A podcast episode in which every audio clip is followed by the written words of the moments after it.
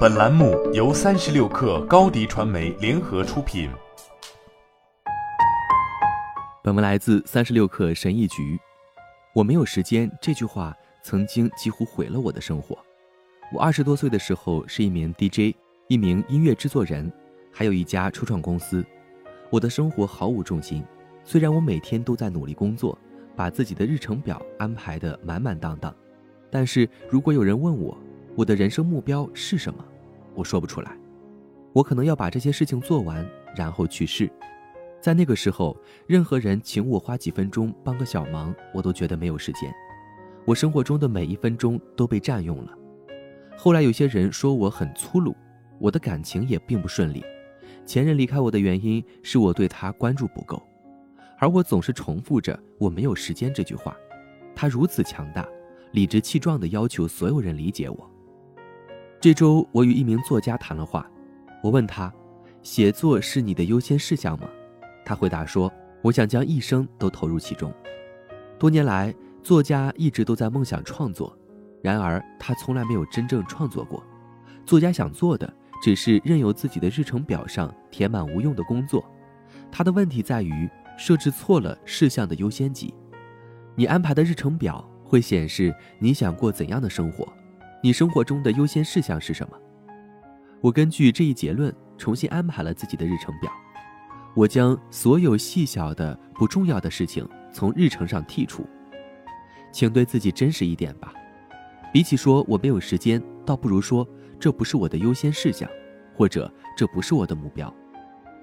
你如何分配时间，反过来可以看出你最真实的目标是什么，而非那种虚假的让你产生良好感觉的目标。如果你一直在等待自己准备好，那么你将会在等待中度过余生。当我们要做对自己人生影响重大的决定时，恐惧就会趁机而入。如果我们的决定涉及我们此前并不熟悉的领域，那么我们总会感觉到自己没有完全准备好。最好的时刻就是现在。如果你已经有了一个目标，那就不要等到明天，即使感受到恐惧。也不要停止前进的脚步，准备好从零基础开始，准备好为自己打气，准备好见识一下你的实际能力有多强，否则你的才华就会闲置，你的潜力就会受到限制，久而久之，你就会缺乏追求目标的动力。互联网摧毁了我们的时间观念，App 的设计让我们觉得刷手机才是优先事项。几乎很少有人会在 App 显示新消息时能忍住不点开它。说自己没时间，只是掩盖自己懒惰的借口。如果你不为自己的时间做安排，那么其他人就会。时间一旦流失，就再也难以追回。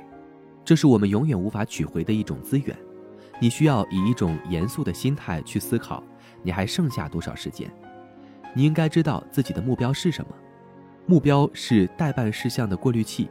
如果你知道自己的目标，那么只有两种结果：一，我有时间，因为这就是我的目标；二，我没有时间，因为这件事与我的目标无关。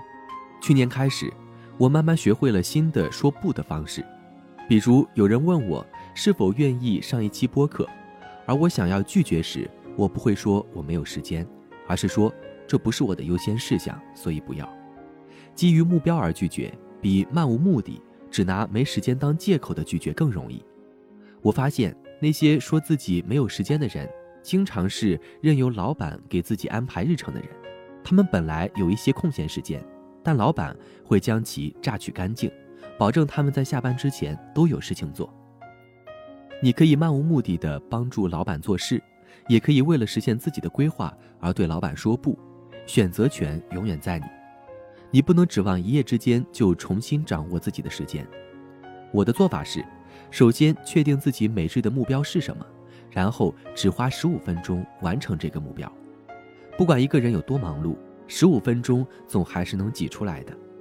就这样，你开始有了一点动力，一点点回馈，并且所获得的成就开始改变了你对优先事项安排的习惯。你开始更加有节制地控制自己的日程安排。